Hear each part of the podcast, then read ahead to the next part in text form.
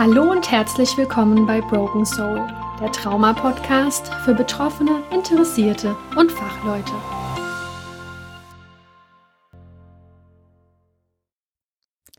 Hallo, liebe Hörer, und herzlich willkommen zur nächsten Folge von Broken Soul. Heute feiere ich ein kleines Jubiläum, denn ich habe meinen Podcast nun seit etwas mehr als drei Monaten. Ich habe mir natürlich angeschaut, welche Folgen besonders gut bei euch angekommen sind und ganz klar auf Platz 1 ist die Folge über die Traumasymptome und die Frage, habe ich ein Trauma? Da habe ich mir natürlich überlegt, wenn diese Frage euch so sehr anspricht, sollte ich vielleicht einen Teil 2 dazu machen.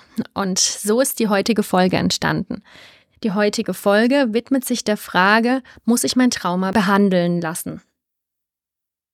Da ich auf der Folge 3 aufbauen werde, hier zu Beginn erst eine kurze Wiederholung. Wir unterscheiden generell zwischen einem behandlungsbedürftigen und einem nicht behandlungsbedürftigen Trauma. Was bedeutet das? Wir können zwar ein Trauma haben, unterschiedliches Ausmaß, unterschiedlicher Schweregrad, aber das sagt noch nicht unbedingt darüber etwas aus, ob dieses Trauma auch behandlungsbedürftig ist. Und um das herauszufinden, müssen wir uns verschiedene Fragen stellen. Die wichtigste Frage vorab ist immer, besteht ein Leidensdruck? Entweder bei mir selbst oder bei anderen. Kann ich meinem Alltag wie gewohnt nachgehen, seit ich das Trauma erlebt habe? Oder ist mein Alltag beeinträchtigt? Es muss sich dabei nicht nur auf mich beziehen, sondern kann sich auch auf mein direktes Umfeld beziehen. Häufig ist es so, dass traumatisierte Menschen eine starke Verhaltensänderung zeigen. Das ist ganz natürlich, denn sie sind mit der Verarbeitung des Ereignisses beschäftigt und da bleibt nicht mehr so viel Energie übrig, um den Alltag und auch die Beziehungen wie gewohnt aufrechtzuerhalten. Infolgedessen haben wir oft sehr reizbare, teilweise aggressive Betroffene oder eben auch das komplette Gegenteil, stark zurückgezogene, sehr depressive Menschen. Wie man auf ein Trauma reagiert, ist stets sehr individuell. Und häufig ist es auch einfach so, dass das Umfeld sagt, hey, schau mal, du musst dir mal Hilfe suchen, das ist überhaupt kein Problem. Da ist vielleicht der eigene Leidensdruck noch nicht so angekommen, also im eigenen Leben, im eigenen Alltag, aber bei den anderen ist es schon stark spürbar. Und das kann auch häufig ein Auslöser sein. Und wenn man sich dann genauer damit beschäftigt, zum Beispiel im Rahmen einer Therapie, stellt man dann schon fest, dass es eigentlich auch Auswirkungen aufs eigene Leben hat. Die zweite wichtige Frage lautet, habe ich eine Traumafolgestörung ausgebildet? Wie ihr das herausfindet, könnt ihr vor allem in der Folge 3 nachhören. Da haben wir ausführlich über die charakteristischen Symptome gesprochen. Ich wiederhole sie einmal kurz. Wir haben erstens das ständige Wiedererinnern, zum Beispiel in Form von Flashbacks oder auch in Form von Träumen, vor allem Albträumen. Wir haben typischerweise das Vermeidungsverhalten, also sämtliche traumaassoziierten Inhalte werden gemieden. Und wir haben den Punkt der dauerhaften Übererregung bzw. Untererregung unseres Systems. Also Übererregung äußert sich zum Beispiel in Schreckhaftigkeit oder auch Schlaflosigkeit, dass wir einfach nicht zur Ruhe kommen. Und Untererregung äußert sich vor allem in einem Gefühl des Betäubtseins.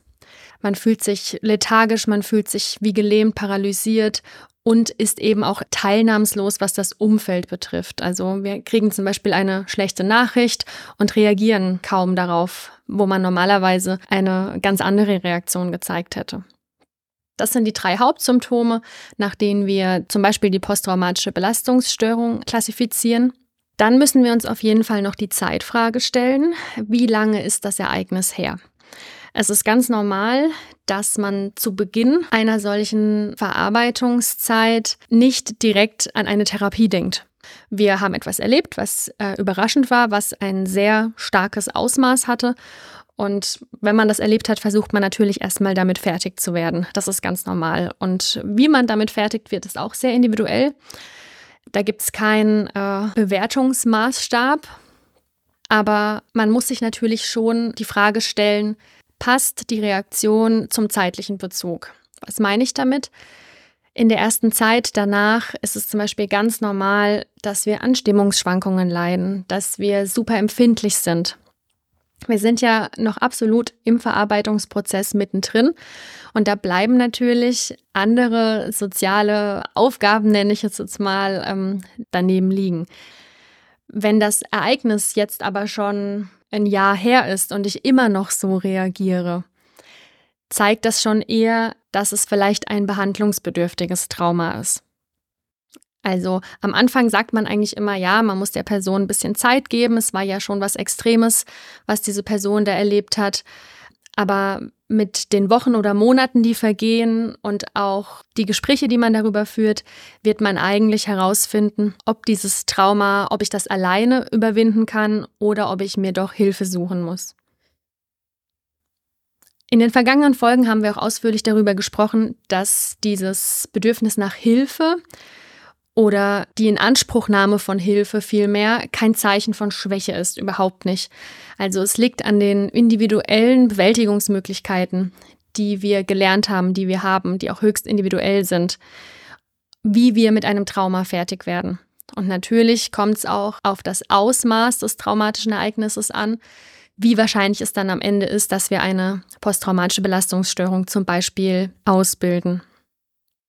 Was auch wichtig zu beachten ist bei der Zeitfrage, ist das Thema Latenz. Latenz bedeutet, dass die Reaktion erst mit Verzögerung auf das Ereignis eintritt. Das bedeutet, wenn ich heute ein traumatisches Erlebnis habe, werde ich nicht morgen die Reaktion zeigen. Also ich werde nicht morgen die posttraumatische Belastungsstörung ausbilden, sondern mit einer Verzögerung von Wochen bis Monaten. Für die Diagnose PTBS sagen wir, das sind aber mehr klassifikatorische Gründe, dass sie normalerweise innerhalb von sechs Monaten nach dem Ereignis auftritt. Es gibt natürlich auch andere Fälle, wo das vielleicht etwas später ist, aber man muss für Diagnosestellungen immer gewisse zeitliche Rahmen einhalten und bei der PTBS hat man das einfach auf sechs Monate datiert. Und das ist aber auch der Erfahrung geschuldet, denn die meisten PTBS-Fälle werden innerhalb dieser sechs Monate ausgebildet. Wenn das länger anhält, also wenn die Symptome Wiedererinnern, Vermeidungsverhalten und äh, dauerhafte Über- und Untererregung länger als sechs Monate anhalten, ist es sehr häufig, dass wir von einem chronischen Verlauf ausgehen können. Und mit diesem chronischen Verlauf ist dann auch sogar eine andauernde Persönlichkeitsänderung möglich. Woher kommt das? Die Symptome, die mit einer PTBS einhergehen, sind sehr anstrengend für unser System. Allein schon, wenn ihr zum Beispiel an diese ständige Übererregung denkt, also ständige Schreckhaftigkeit, unser Gefahrensystem ist ständig aktiv, wir sind ständig wachsam, was unsere Umgebung betrifft. Wenn ihr das hört, könnt ihr euch bestimmt vorstellen, wie anstrengend das ist für unser System, so etwas aufrecht zu erhalten. Und äh, unser System kann das nur eine gewisse Zeit tun. Und deshalb passt es sich irgendwann an. Eine andauernde Persönlichkeitsänderung ist dann die Folge. Das kann zum Beispiel sein, dass solche Menschen, die ein schlimmes traumatisches Ereignis hinter sich haben, dass sie sich völlig aus der Gesellschaft zurückziehen, dass sie sich aus ihrem sozialen Umfeld zurückziehen. Weil wenn man nur noch zu Hause bleibt, ist man natürlich weniger potenziellen Auslösern ausgesetzt oder dass man so eine gewisse emotionale Taubheit ausbildet, weil man natürlich diese, diese Trigger nicht mehr so nah an sich heranlassen will. Man möchte ja nicht jedes Mal eine Reaktion auslösen. Wenn ihr so in, einem, in eurem Umfeld schaut, werdet ihr bestimmt die, den einen oder anderen Menschen finden, wo ihr wisst, der hat etwas Besonderes erlebt und der daraufhin im Laufe der Zeit sein Verhalten ganz stark angepasst hat, beziehungsweise wo sich die Persönlichkeit einfach geändert hat. Ein früher sehr lebenslustiger Mensch ist plötzlich sehr zurückgezogen und eben nicht mehr der herzliche und ständig lachende Mensch von früher. Das kann ein Trauma im Hintergrund bedeuten, muss aber auch nicht. Dann gibt es noch einen anderen Punkt, den ich unbedingt ansprechen möchte, und zwar zwecks Abgrenzung. Und zwar ist das die Anpassungsstörung. Bei einer Anpassungsstörung haben wir oft ähnliche Symptome wie bei einer PTBS. Allerdings ist es hier so, dass das Ereignis laut Diagnostik nicht als katastrophal bzw. als außergewöhnliche Bedrohung genannt wird. Wir finden das bei Erwachsenen meistens im Zusammenhang mit dem Tod einer nahestehenden Person. Das bedeutet jetzt aber nicht, dass nur weil man mit dem Tod einer nahestehenden Person kämpft, dass man automatisch eine Anpassungsstörung hat. Nein. Das bedeutet, dass die Reaktion des Hinterbliebenen überdurchschnittlich groß ausfällt im Vergleich zu dem, was passiert ist. Der Tod gehört zum Leben dazu und wir alle haben das Recht zu trauern, jeder auf seine Art und Weise. Aber häufig ist es so, dass der Hinterbliebene in eine ganz schwere Trauerreaktion fällt. Es ist eben nicht dieses normale Bewältigen mit den verschiedenen Trauerphasen, die ihr vielleicht kennt, sondern es ist eine ganz überproportionale Reaktion. Und wenn so etwas vorliegt, dann sprechen wir von einer Anpassungsstörung. Aber auch sie ähm, haben wir nur in einer Zeit von bis zu sechs Monaten Dauer. Wenn das länger anhält, sprechen wir auch hier von einer längeren depressiven Reaktion. Aber auch dieses Krankheitsbild ist behandlungsbedürftig. Jetzt fragt ihr euch vielleicht, ja, woher soll ich denn jetzt wissen, zu wem ich gehen soll? Man kann das pauschal nicht sicher sagen. Ich würde dazu raten, wenn das Trauma im Vordergrund steht, würde ich eine Traumatherapie versuchen. Wenn die Depression im Vordergrund steht, würde ich es mit Verhaltenstherapie probieren. Depressionen und Verhaltenstherapie werden häufig in einem Zug genannt, da sich die kognitive Verhaltenstherapie zum Beispiel besonders bei Depressionen bewährt hat. Aber wir haben in Deutschland eine sehr schlechte Versorgungssituation, nicht weil unsere Therapeuten schlecht sind, sondern weil wir einfach zu wenig Angebot haben. Wir haben für die Anzahl an psychischen Erkrankungen zu wenige Therapieplätze. Das bedeutet, es ist gut, wenn ihr eine Richtung habt, in die ihr euch orientieren wollt, aber das bedeutet nicht, dass ihr genau einen solchen Therapeuten für euch findet. Denn nicht jeder hat in seinem Ort, wo er wohnt oder auch im Nachbarort, einen Traumatherapeuten zum Beispiel. Oder vielleicht gibt es an dem Ort, wo ihr wohnt, mehr Psychoanalytiker. Das kann natürlich auch sein. Und der nächste Punkt ist die Sympathiefrage. Denn meiner Meinung nach ist die Wahl des Therapieverfahrens genauso wichtig wie die Sympathie des Therapeuten. Wie sympathisch ist er euch? Könnt er oder sie? Könnt ihr euch vorstellen, mit ihm oder ihr zu arbeiten? Es nützt euch nichts, wenn ihr zwar das perfekt passende Therapieverfahren für euch habt, aber ihr nicht das Gefühl habt, dass ihr euch bei ihm oder ihr öffnen könnt. Von daher ist auch diese Frage nicht eindeutig zu klären. Aber auch hier ist das allerwichtigste Kriterium, besteht ein Leidensdruck bei mir oder bei anderen? wobei bei anderen meint, beeinträchtige ich mit meinem Verhalten das Leben von anderen so stark, dass bei der anderen Person ein Leidensdruck besteht. Und wenn das eine nahestehende Person ist, ist der Betroffene oft bereit, sich dem Thema Therapie zu öffnen. Jetzt seid ihr hoffentlich der Frage, habe ich ein behandlungsbedürftiges Trauma schon näher gekommen? Einen wichtigen Punkt möchte ich auf jeden Fall noch nennen. Und zwar ist das das Thema Suizid und suizidales Verhalten. Das Thema wird häufig in unserer Gesellschaft unter der Oberfläche gehalten. Wir sprechen oft nicht darüber, obwohl wir es eigentlich sollten. Denn darüber zu sprechen schafft eine gewisse Entlastung bei den betroffenen Personen. Und Entlastung ist sehr, sehr wichtig im Heilungsprozess. Wenn ihr euch nicht sicher seid, ob ihr behandlungsbedürftig seid, solltet ihr euch fragen, sehe ich bei mir suizidales Verhalten?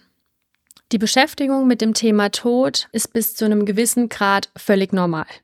Wir denken alle darüber nach, hin und wieder. Es ist Teil des Lebens. Es ist auch oft auch eine philosophische Beschäftigung damit. Aber bei depressiven Menschen ist das Thema Tod häufig das absolut vorherrschende Thema. Also vor allem bei ganz schweren Depressionen.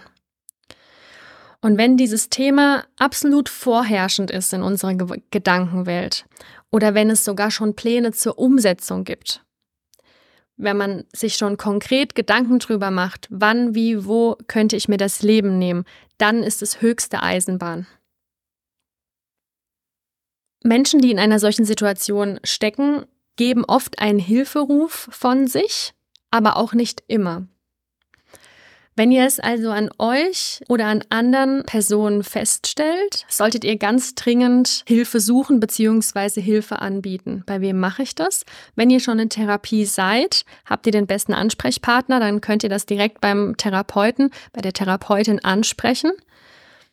In Notfällen könnt ihr auch direkt zur Psychiatrie fahren. Die nehmen euch auf in Notfällen.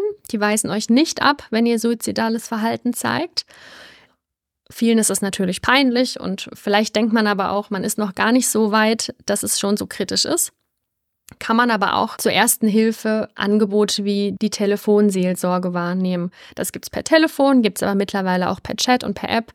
Und wenn man erstmal anonym bleiben will und sich all die Sorgen zu diesem Thema von der Seele reden kann, kann das schon sehr viel Entlastung bringen.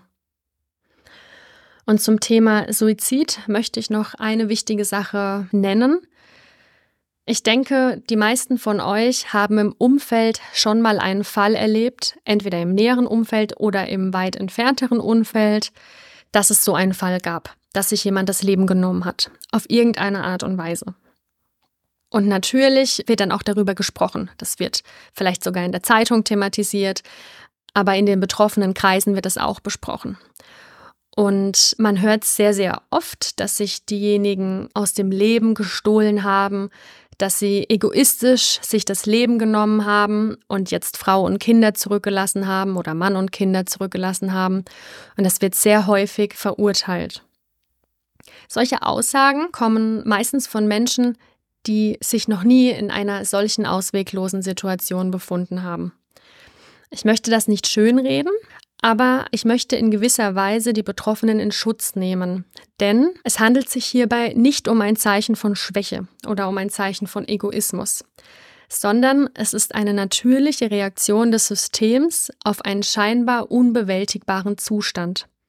Die Personen sehen eine absolute Ausweglosigkeit und das ist dann oft der letzte Ausweg, den sie sehen, der Ausweg aus ihrer momentanen Situation, von der sie glauben, dass sie sowieso nicht wieder besser wird. Und es hat auch nichts mit Egoismus zu tun, denn diese Betroffenen denken sehr häufig, dass sie ihrem Umfeld zur Last fallen und dass es ihrem Partner, ihrer Partnerin, ihren Kindern sehr viel besser ginge, wenn sie gar nicht mehr da wären dass das nicht so ist und was sie tatsächlich damit anrichten in dem Leben der Hinterbliebenen, das sehen sie oft gar nicht, aber es ist definitiv keine böse Absicht.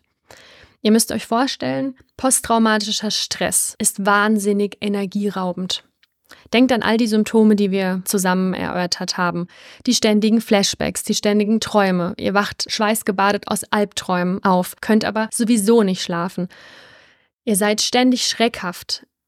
Das alles sind Dinge, die sind super anstrengend. Dazu müsst ihr noch das Thema irgendwie vermeiden, denn ihr wollt euch ja auch nicht ständig damit beschäftigen. Ihr müsst euer Leben weiterleben, ihr habt noch weitere Verpflichtungen. All das ist unglaublich energieraubend. Und das führt dazu, dass unser System eine solche Entscheidung trifft. Diese Entscheidung ist aber nicht von dem Menschen getroffen, den ihr kennt. Also es ist nicht der liebende Papa, der liebe Ehemann, die liebende Ehefrau, die diese Entscheidung trifft, sondern es ist das posttraumatische Ich, das mit dieser Situation nicht mehr klarkommt. Und als letzten Ausweg wählen sie den Suizid. Ich möchte das auf keinen Fall verharmlosen. Ich möchte es auch nicht schönreden. Aber das sind Beispiele dafür, wie unsere Versorgungssituation versagt hat. Natürlich, wenn sich diese Person niemals Hilfe gesucht hat, sich niemals jemandem anvertraut hat und niemand überhaupt davon weiß, kann das System auch nicht versagen, weil es nichts davon wusste. Aber es gibt natürlich auch die Situation, wo es eben Hilferufe gab und die einfach nicht gehört wurden, weil es einfach kleingeredet wurde. Typischerweise, ach, schlimme Ereignisse passieren jedem Mal. Es kommen auch wieder bessere Zeiten. Das sind so typische Sachen, die so jemand in einer solchen Situation nicht hören möchte, weil man fühlt sich missverstanden, man fühlt sich dadurch ausgegrenzt aus der Gesellschaft und man sieht oft keinen anderen Ausweg mehr. Glücklicherweise können viele Suizide auch verhindert werden. Oftmals werden Suizide auch abgebrochen von den Betroffenen selbst. Aber es ist ein Thema, das wir definitiv besprechen müssen. Und ich habe das jetzt so ausführlich erklärt, Einfach damit klar ist, dieses Thema ist ein Thema, das es wert ist zu besprechen. Und es muss auch einem nicht peinlich sein, wenn man solche Gedanken und Gefühle hat. Das sind normale Reaktionen. Man ist nicht abnormal oder komisch oder schwach oder minderwertig oder womöglich Abschaum, vor allem im religiösen Bereich, wenn man einen starken Glauben hat. Nein, das hat damit überhaupt nichts zu tun. Es ist eine normale Reaktion, wenn wir einem Ereignis mit extremer Bedrohung ausgesetzt wurden. Ich wollte euch damit jetzt aber auch keine Angst machen. Ich wollte es nur angesprochen haben, und wenn ihr solche Gedanken habt und ihr merkt, oh, das ist eigentlich ein bisschen zu viel geworden, dann zögert euch nicht, euch Hilfe zu holen. Es gibt gut ausgebildete Menschen, die euch mit Rat und Tat zur Seite stehen, wenn es wirklich brenzlig geworden ist. So, und jetzt aber nochmal zurück zu unserer Frage, habe ich ein Trauma, beziehungsweise muss ich mein Trauma behandeln lassen? Ich hoffe, ihr konntet die Frage für euch ein bisschen besser beantworten. Ihr könnt mir auch gerne eine Rückmeldung in den Kommentaren geben, ob das euch geholfen hat oder ob es euch noch viel mehr verwirrt hat. Ich werde auf jeden Fall in den folgenden Episoden noch mehr über die verschiedenen Traumafolgestörungen sprechen und für den Moment hoffe ich aber, dass ich euch ein bisschen Klarheit geben konnte. Zum Schluss möchte ich mich noch einmal der Frage widmen, was ist denn, wenn ich ein Trauma habe, das schon sehr lange zurückliegt? Das gibt es immer mal wieder in der Biografie. Wir haben zum Beispiel eine ganz komplizierte, ganz schreckliche, super schmerzhafte Geburt erlebt. Eine Geburt ist ein absolutes Extremereignis.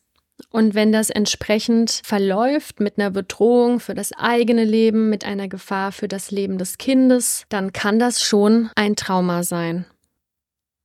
Aber im Alltag mit dem Baby geht das dann unter. Man hat es hinter sich gebracht, man ist irgendwie froh, dass es gut ausgegangen ist. Aber eigentlich hat man das nie so richtig überwunden. Man ist als Frau während der Geburt sehr, sehr verletzlich.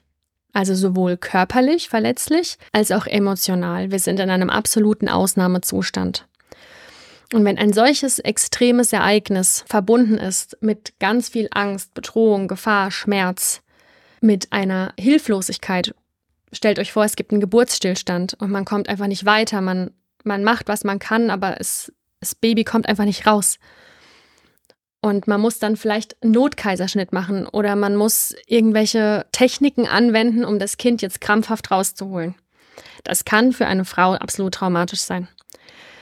Aber man ist dann beschäftigt, das Baby aufzuziehen. Es überwiegt natürlich dann auch die Zeit der schönen Momente. Man hat jetzt ja Nachwuchs bekommen und ist in dem Familienglück so drin. Und mit der Zeit rückt es in den Hintergrund, aber es ist immer noch da. Und die Frauen merken dann aber, dass sie immer wieder daran denken. Sie kriegen vielleicht Albträume davon. Oder sie wollen definitiv überhaupt gar kein zweites Kind, denn die Erfahrung beim ersten Mal wird dann quasi generalisiert. Was, wenn mir das wieder passiert? Dann kann es sein, dass die Betroffenen auch nach Jahren noch mit diesem Thema kämpfen, obwohl sie es überstanden haben. Aber sie kämpfen damit und es kommt immer wieder hoch. Und auch ein solches Trauma kann behandlungsbedürftig sein. Also auch nach Jahren, Jahre später, kann es noch lohnenswert sein, mit diesem Thema, ich nenne es jetzt mal salopp gesagt, aufzuräumen. Denn da stehen auch viele nicht ausgedrückte Gefühle im Hintergrund. Da stehen auch viele geprägte Annahmen im Hintergrund, die wir über die Zeit gefestigt haben. Das kann auch noch nach Jahren zu Beschwerden führen war jetzt ein Beispiel mit der Geburt, aber es gibt natürlich auch ganz andere Sachen. Typische Traumata in unserer Gesellschaft, Missbrauchserlebnisse zum Beispiel.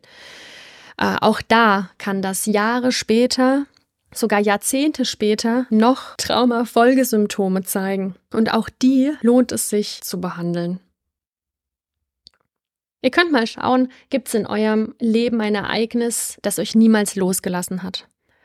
Also losgelassen nicht im Sinne, dass ihr euch immer mal wieder daran erinnert, sondern dass es euch immer noch verfolgt. Hat es noch Auswirkungen auf eine Beziehung, auf ein Verhaltensmuster von euch? Oder habt ihr immer noch Albträume daran? Das kann durchaus passieren und kommt auch nicht so selten vor. Das wäre zum Beispiel auch ein Hinweis darauf, dass ihr euch vielleicht mal mit dem Thema Therapie befassen solltet. Ich hoffe, ich habe in dieser Folge an alles gedacht. Wenn nicht, werde ich noch einen Teil 3 aufnehmen. Für heute verabschiede ich mich aber erstmal von euch und sage bis zum nächsten Mal. Das war die aktuelle Folge des Trauma-Podcasts Broken Soul. Mehr Infos über mich findest du unter phoenix-traumatherapie.de.